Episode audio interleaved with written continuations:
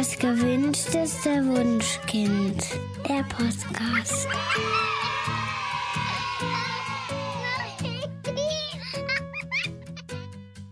Hallo und herzlich willkommen bei Das gewünschteste Wunschkind, der Podcast mit Daniel Graf und Katja Seide. Wir haben ein ganz interessantes Thema für euch vorbereitet. Wir möchten in den nächsten Wochen in insgesamt drei Folgen über das Thema schwere Erkrankungen und Tod sprechen. Dazu laden wir uns ganz, ganz tolle Studiogäste ein, die über ihre Erfahrungen mit dem Thema mit uns sprechen. Dabei sind eine Mama, die an Brustkrebs erkrankt ist und sich mit der Frage auseinandersetzen muss, wie sie ihre Kinder auf einen etwaigen Todesfall vorbereiten kann.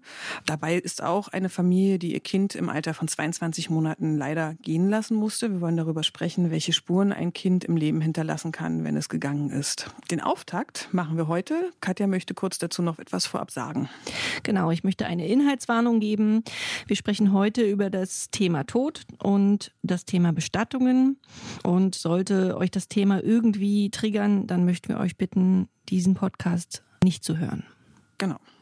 Ja, und wer könnte mit uns besser über den Tod reden, als jemanden, der sich beruflich damit befasst? Wir haben einen Studiogast eingeladen. Ähm, herzlich willkommen, Julian. Stell dich doch mal kurz vor. Ja, hallo. Ich bin Julian Heigel. Ich bin Bestatter bei Thanatos Bestattung. Seit vier Jahren bin ich im Metier Bestattung unterwegs und Thanatos Bestattung, meine eigene Firma sozusagen in Berlin, gibt es seit eineinhalb Jahren. Äh, du hast auch einen Blog, äh, Julian, in dem ich ganz oft lese. Wo findet man den? Unter thanatos-berlin.de, ja, wo es viele Informationen über das Bestatten und insbesondere über das ja, alternative Bestatten oder wie man es nennen will, gibt. Mhm. Genau, und über dieses Thema möchten wir heute mit dir sprechen. Wer es genauer nachlesen will, der kann das natürlich bei dir im Blog tun, denn das Thema Tod beschäftigt viele Eltern. Im Alter von ungefähr so vier Jahren sind Kinder ganz, ganz fasziniert und stellen unheimlich viele Fragen. Viele Eltern überfordert das aber erstmal, weil Erwachsene ein ganz anderes Verständnis von, von der Nichtumkehrbarkeit des Todes haben als Kinder und auch weil sie relativ wenige Details kennen. Also ich persönlich bin noch nicht in Erfahrung gekommen mit Todesfällen. Insofern, wenn es mir passieren würde, dass jemand in meinem meinem Umfeld stirbt, ich wüsste überhaupt gar nicht, was ich machen soll. Ne? Und was ich nicht weiß, kann ich schwer weitergeben. Dafür haben wir dich eingeladen. Genau, Julian, fangen wir gleich an mit der schwierigsten Frage. Was ist der Tod? Hm, also für die philosophischen Fragen bin ich eigentlich gar nicht zuständig.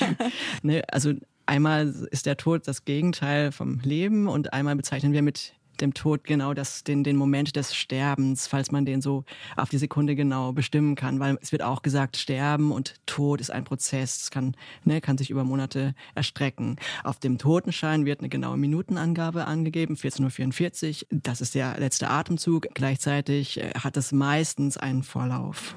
Viele Menschen haben Angst, einen Toten anzuschauen, selbst wenn das ein naher Verwandter ist. Das liegt ganz bestimmt daran, dass die meisten von uns kaum mit dem Tod in Berührung kommen und befürchten, Tod sehen ihre Liebsten irgendwie anders aus. Jetzt bist du als Bestatter tagtäglich umgeben von Toten. Kannst du uns diese Angst nehmen? Nicht komplett. Ich glaube, die Angst vor toten Menschen ist so tief verwurzelt in unserer Kultur, dass äh, die Angst nicht weggeht, wenn ich sage, äh, du brauchst keine Angst zu haben. Aber ähm, wenn ich Leute begleite, dann lade ich die immer sehr nachdrücklich ein, nochmal ihre toten, verstorbenen, ihre Liebsten anzugucken. Und das gelingt mir zu 95 Prozent, indem ich ihnen beschreibe, was ich erlebt habe bei Abschiednahmen, was ich erlebe, wenn Leute sich nochmal ihren Verstorbenen zuwenden. Was erlebst du denn? Also meistens ist es so, da sind die Toten schon in dem Raum, der Sarg ist offen, ich habe die vielleicht vorher angezogen oder in den Sarg gebettet und dann begrüße ich die Angehörigen an der Tür und sage, komm rein, da liegt ein Toter, er ist ganz entspannt, er sieht gut aus, er hat sich verändert, er ist tot, er ist auch meistens kalt, weil er aus der Kühlung kommt, aber er ist nicht gruselig. Du kannst ihn anfassen, Wein ist erlaubt, Lachen ist erlaubt und wir gehen jetzt zusammen rein und du nimmst dir die Zeit, die du brauchst. Und oft ist es dann so, dass die Leute reingehen und tatsächlich erstmal anfangen zu weinen und merken, okay, da mein Liebster, der der redet nicht mehr mit mir oder der guckt mich nicht an oder der der spricht nicht. Und dann gibt es aber auch einen Moment des Beruhigens und Ruhigwerdens und Leute sitzen dann da und spüren die die Ruhe, die von dem Toten ausgeht und spüren auch, dass sie das aushalten können in dem Moment.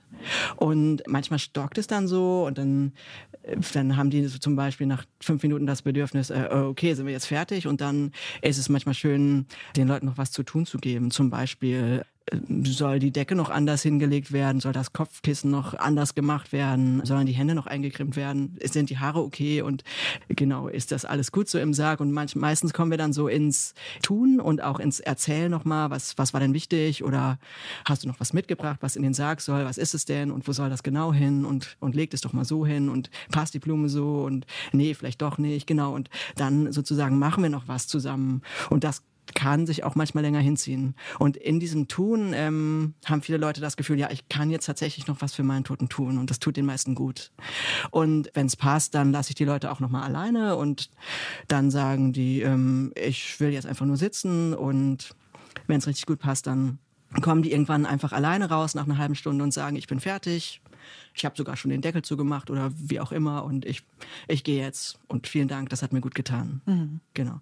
Und das ist, sage ich mal, zu 99 Prozent so, dass die Leute sagen, das hat mir jetzt gut getan. Ja. Okay. Ich habe eine Frage gelesen, in der jemand von dir wissen wollte, ob du manch einen Toten gern zu Lebzeiten kennengelernt hättest. Und du hast dann darauf geantwortet, dass du die Verstorbenen auch als Tote irgendwie ganz gut kennenlernst. Das fand ich jetzt spannend. Spürst du, äh, wenn du die Körper auf die Beerdigung vorbereitest, wer der Mensch dahinter war? Erstmal würde ich sagen, ja. Ich habe auch schon ähm, Tote gehabt, die ich als Lebende gekannt habe. Und da habe ich das Gefühl gehabt, dass ich doch noch ein bisschen mehr von denen weiß, wenn, wenn ich sie als Lebende so richtig erfahren habe oder mhm. mich mit denen länger unterhalten habe. Trotzdem kriege ich ein gutes Gefühl zu denen, wenn sie auch, wenn sie tot sind. Genau. Und zum Beispiel so eine Frage von, ist die Person, die da vor mir liegt, mir gerade sympathisch oder nicht? Das habe ich auf jeden Fall. Und äh, gerade heute ähm, war ich ganz kurz bei einer Toten, einfach nur zu gucken, wie, in welchem Zustand ist sie. Anziehen ist dann erst in ein paar Tagen und habe gleich meiner Kollegin geschrieben, ähm, sieht gut aus, ist mir jetzt schon sympathisch, genau. Okay. Ja. Kannst du da irgendwie beschreiben, wie hm. was da in dir vorgeht? Kommt da irgendwie keine Ahnung, seelisch was rüber oder was, was ist das? Es ist nicht so, dass ähm, ich Stimmen höre oder dass die mit nee, mir das, reden. das meine ich nicht, aber okay. Das muss ein Gefühl es ist so jenseits der Sprache ein Gefühl von, ja. ich mag diese Person oder ich glaube, wir wären im Leben auch nicht so gut miteinander zurechtgekommen. Okay. Und wenn ich dieses zweite Gefühl habe, dann heißt das nicht, dass ich ohne Respekt mit denen umgehen muss, sondern dann ist es einfach nicht so nah. So, mhm. ja. Okay. Aber genau. es ist interessant, dass so Schwingungen über den Tod hinaus bestehen. Mhm. Ich kann mir das gut vorstellen, genau, dass mhm. man einfach so, so ein Grundgefühl davon hat. Ja. Wie war der? Hm. Jetzt lass uns mal ein bisschen über die technischen Details sprechen. Also zum Beispiel darüber, was genau passiert, wenn ich jemanden tot in einer Wohnung finde. Und die, die wenigsten wissen wahrscheinlich, was sie tun würden. Mhm. Also ich, ganz spontan wird wahrscheinlich die Polizei anrufen. Ich würde die Feuerwehr anrufen. Ja, was ist denn richtig?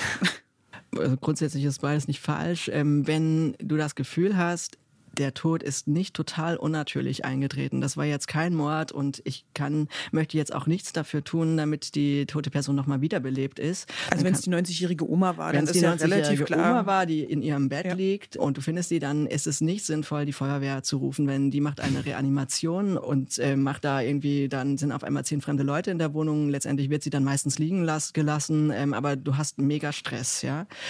Also wenn du dir sicher bist, alles, was gerade passiert ist, ist irgendwie voraussehbar gewesen und okay gewesen, ähm, dann kannst du dir tatsächlich ein bisschen Zeit lassen. Wenn du einen guten Bestatter kennst, eine gute Bestatterin, kannst du sie anrufen und irgendwann muss noch eine Ärztin drauf gucken, um den Tod zu bestätigen. Ah, also das genau. ist quasi der erste Schritt, dass ich dann einen Arzt heranholen muss. Das muss ich aber nicht aufgeregt über den Notruf machen, sondern genau. mich mit der Hausärztin in Am besten setzen. ist die Hausärztin, mhm. die auch schon die Krankengeschichte kennt und die darüber auch nicht extrem erstaunt ist, sondern die dir erklärt, dass jetzt einfach die Zeit des Abschieds war. Genau. Und die prüft dann genau, ob derjenige wirklich tot ist? Und die prüft dann mit einiger Zeit Abstand, also man kann den, darf den Tod nicht nach fünf Minuten feststellen, mhm. sondern es müssen einige Stunden vergehen und dann stellt sie den Leichenschauschein aus und sagt dir auch, jetzt solltest du dich darum kümmern, dass im Laufe der nächsten Stunde ein Bestatter informiert wird oder eine Bestatterin, die dann die Abholung veranlasst.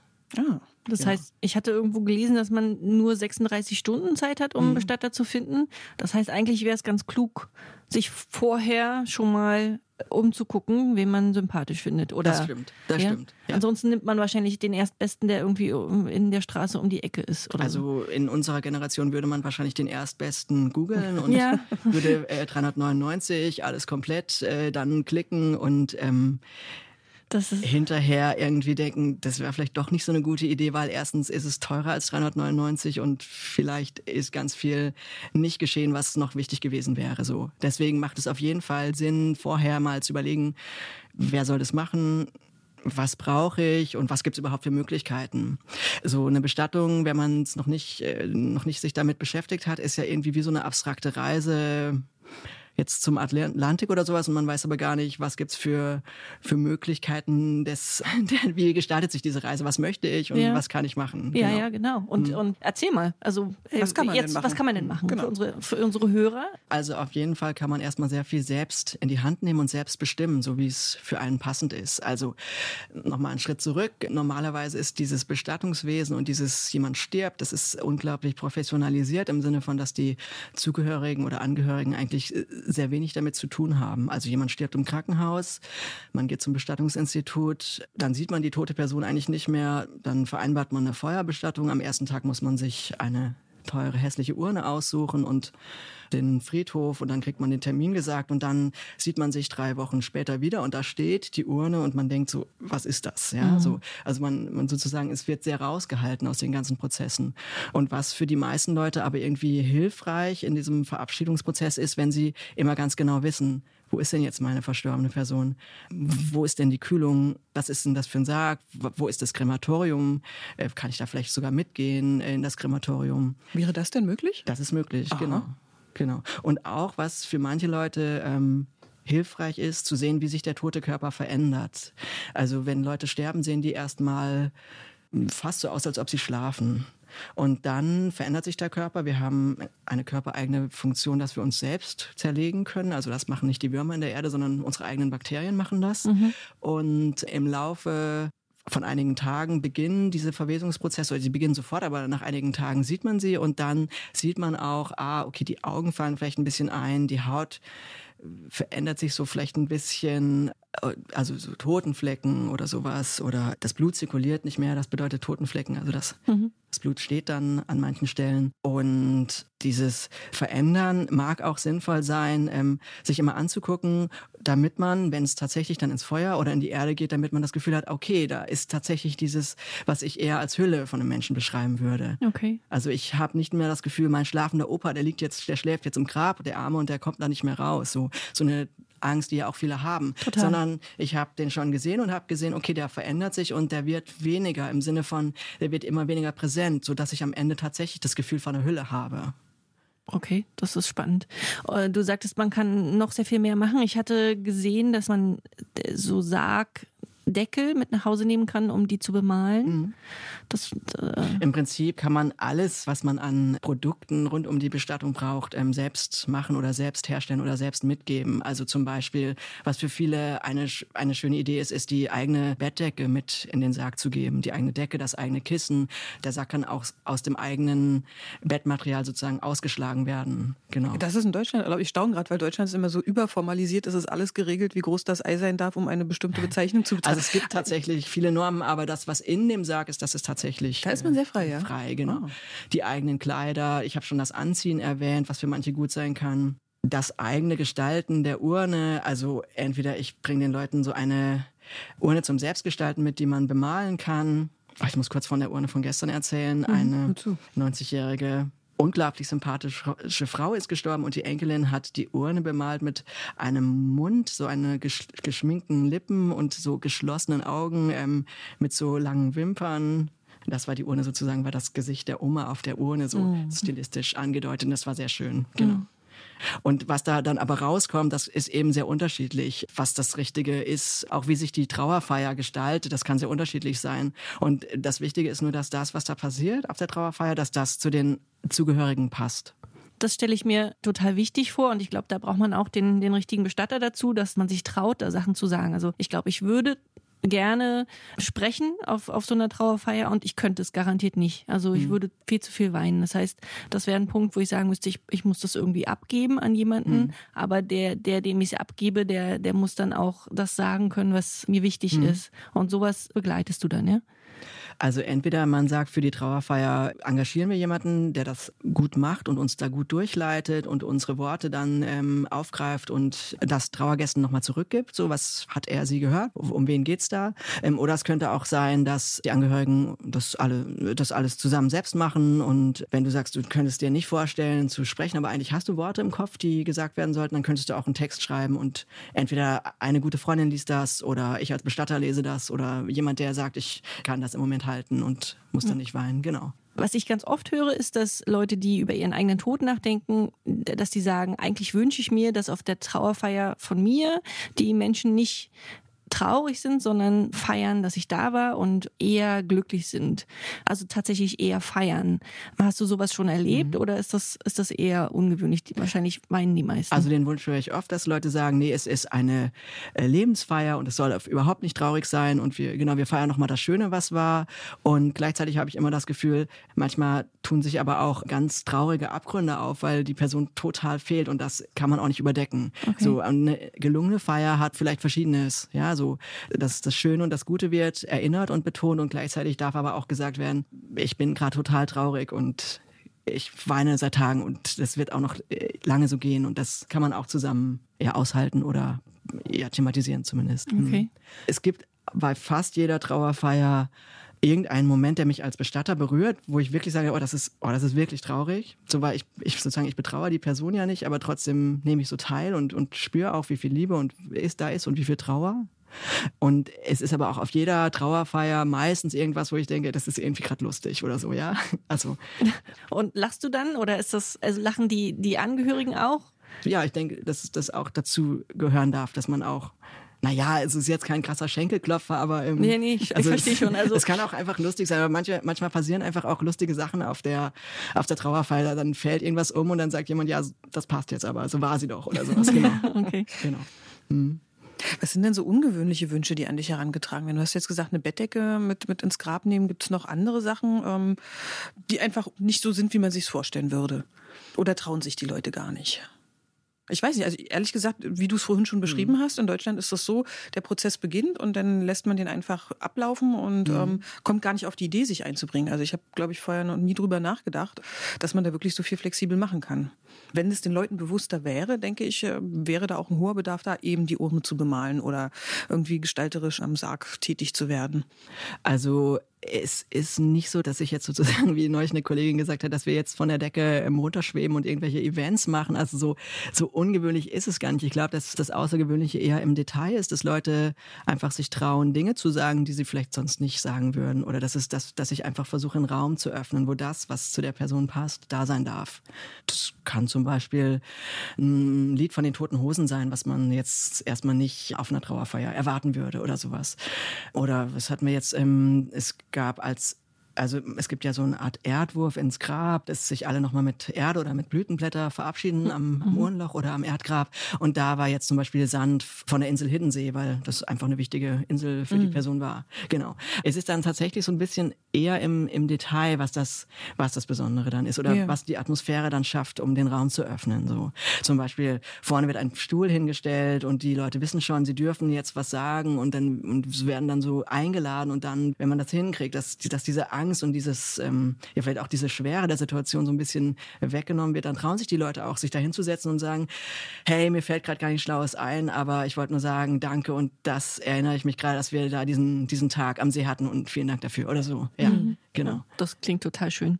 Aber lass uns noch mal zurückkommen auf, auf die Bürokratie. Wahrscheinlich braucht man in, in Deutschland etliche Dokumente, die man zusammen haben sollte, um, um jemanden bestatten zu können. Mhm. Also das kann man tatsächlich sehr leicht überall im Internet nachlesen. Man braucht die Geburtsurkunde im Original eines Verstorbenen und wenn es eine gibt, die Heiratsurkunde im Original oder den Auszug aus dem Familienstammbuch oder wenn es eins gibt, das Scheidungsurteil.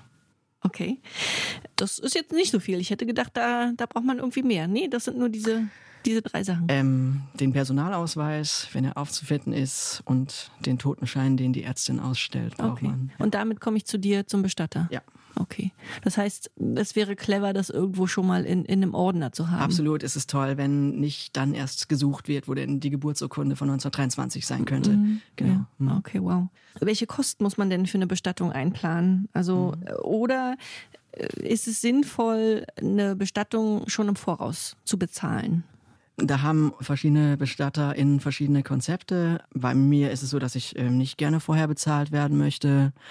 Einfach weil ich mir gerne die Freiheit lasse zu sagen, ähm, vielleicht mache ich das in zwei Jahren nicht mehr und dann möchte ich das Geld nicht haben. Ah, okay. äh, was jetzt eher unwahrscheinlich ist, weil ich mache das mit sehr viel Leidenschaft, aber ich will da gerade auch irgendwie frei in den Papieren bleiben mhm. sozusagen. Mhm. Es gibt viele Bestattungsunternehmen, die eigentlich ähm, Sterbeversicherungen sind sozusagen, die, wo das ganz wichtig ist, dass man im Voraus das abschließt und vorbezahlt. Meine Erfahrung in, bei anderen BestatterInnen, wo ich gearbeitet habe, war diesbezüglich nicht so positiv, denn tatsächlich hat man vor zehn Jahren etwas abgeschlossen und da war, waren noch ganz andere Bedingungen und vielleicht war da auch waren die finanzielle war die finanzielle Aufstellung dann noch anders oder die, die Person war noch mitten im Leben und nach zehn Jahren ähm, hat sich der vielleicht der Bekanntenkreis ähm, minimiert oder das Grab soll jetzt doch auf einen anderen Friedhof oder was auch immer passieren kann in langer Zeit. So mhm. finde ich das gar nicht so sinnvoll, äh, zehn Jahre im Voraus äh, zu bestellen, welche welche Farbe die Urne haben soll und welche Blumen es dann da geben soll. Also ich finde es wichtig zu überlegen, wo könnte denn eine, also wenn da jemand älter ist und irgendwie, naja, in den nächsten fünf bis zehn Jahren steht eine Bestattung an, dann ist es auf jeden Fall schon mal gut, im Familienkreis darüber zu reden, wo kommt denn das Geld her, wenn es denn soweit ist, legen wir zusammen oder gibt es da noch genug Geld auf dem Konto oder wollen wir das mal zwischenparken irgendwo? Das ist auf jeden Fall wichtig, sich ähm, das zu überlegen. Das jetzt aber vertraglich einer Versicherung ähm, aufs Konto zu schieben, muss meines Erachtens nicht unbedingt sein ich finde es wichtiger, dass man darüber redet, dass es sein könnte, denn es gibt auch immer wieder Leute sterben mit 93 und die hat neulich auch jemand so schön formuliert, die Familie ist so erstaunt wie jedes Jahr Weihnachten wieder, ja, so. Mhm. Genau. Okay. Ja. Jetzt haben wir immer noch nicht geklärt, was kostet denn so eine Bestattung? Was kostet denn? Und auch diese Frage, ich war ich so ein bisschen aus. Es kommt drauf an, was kostet denn ein Auto, ist die Gegenfrage, genau. Keine Ahnung. genau. Also bei mir kostet es ungefähr zwischen 2000 und 3000 Euro und und wenn Leute mir glaubhaft versichern können, dass sie kein Geld haben, könnte es auch weniger kosten. Es gibt so eine Art informelle Umverteilung. Leute, die Geld haben, die bezahlen auch den Preis und Leute, die keins haben, die bezahlen dann sehr wenig und dafür bezahlen die anderen dann vielleicht ein bisschen mit, was ich einfach auch ähm, ja, eine so faire Sache schön, finde. Ja. Und es ist auch wichtig zu sagen, beim Sargpreis gibt es ja große Unterschiede. Es gibt den normalen hellen Kiefernsarg und es gibt den großen, dick beschlagenen ähm, Eichenholzsarg. Der kann 4000 Euro kosten und mhm. der andere kostet vielleicht 100 Euro oder so. Und mein Satz ist, eine gute Bestattung ist nicht vom Preis des Sarges abhängig. Okay. Ob das, was da passiert, ob das mir hilft beim Verabschieden und ob ich das Gefühl habe, ich gebe auch dem Toten, ich tue der, der toten Person gerade was Gutes, das ist nicht davon abhängig, wie, wie hochpreisig der Sarg ist. Es kann aber sein, dass die Familie sagt, nee, das ist uns aber gerade ganz besonders wichtig, weil hier, wir haben nur Eichenmöbel und Eiche ist uns wichtig und dann mag auch der teure Sarg der richtige sein, so, mhm. ja. Ja, okay. Also muss man immer individuell sehen. Ja, genau. Apropos Sarg, ich habe von dir gelesen, dass, also bei dir gelesen, äh, dass sehr viele Bestatter tatsächlich erdbestattet werden wollen. Also im Sarg. Mhm. Während ich in meinem Umkreis wirklich nur Leute kenne, die eine Feuerbestattung wollen.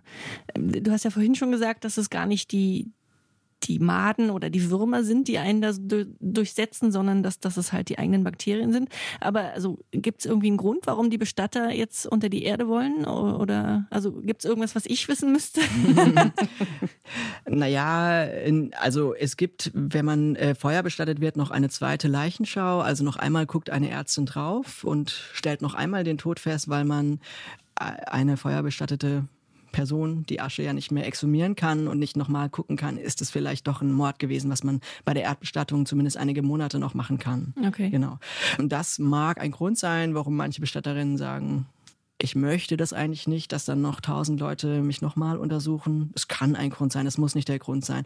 Ganz genau weiß ich es nicht, warum das so ist, dass Bestatter und BestatterInnen also vielleicht sind es aber auch nur die Alternativen, mit denen ich jetzt zu tun habe, ne? Mhm. genau, warum die sich eher, warum die eher zur zur Erde neigen oder ich weiß es nicht genau. Und ja. also wie ist es bei dir? Also wenn ja. es jetzt nicht zu persönlich ist? Also für mich ganz klar ist Erdbestattung auch genau. Aber ich ähm, ich komme auch aber auch aus einer Gegend, wo alles sehr katholisch ist und wo es eigentlich fast nur Erdbestattung gibt und ich wusste als Kind gar nicht, dass man auch Feuer bestattet werden kann. So und es hat mich jetzt auch nicht überzeugt, weil nach wie vor finde ich, dass Asche was sehr Abstraktes ist. So die was man dann sozusagen in der Aschenkapsel bekommt. Und also dann zu sagen, okay, das ist jetzt mein geliebter Verstorbener, dazu habe ich auch eher distanzierte Gefühle. So. Okay. Muss, aber, muss aber nicht sein. Für manche ist diese Asche auch sehr wichtig, genau. Mhm. Okay. In Deutschland kann man leider die Asche nicht mit nach Hause nehmen, ne? Man muss das. Mhm. Ähm so ist es, ja. Was gibt es denn noch für Alternativen? Gibt es denn nur Feuer und Erdbestattung? Oder also durch meinen Kopf geistert jetzt gerade noch die Hohe See. Meine Mutter hat immer gesagt, verbrennt mich und streut mich aufs Meer. Habe ich gedacht, geht wahrscheinlich nicht. Doch, die Aber Seebestattung doch, das geht, geht, ja. in der Nordsee und Ostsee. Aha. Genau, das geht.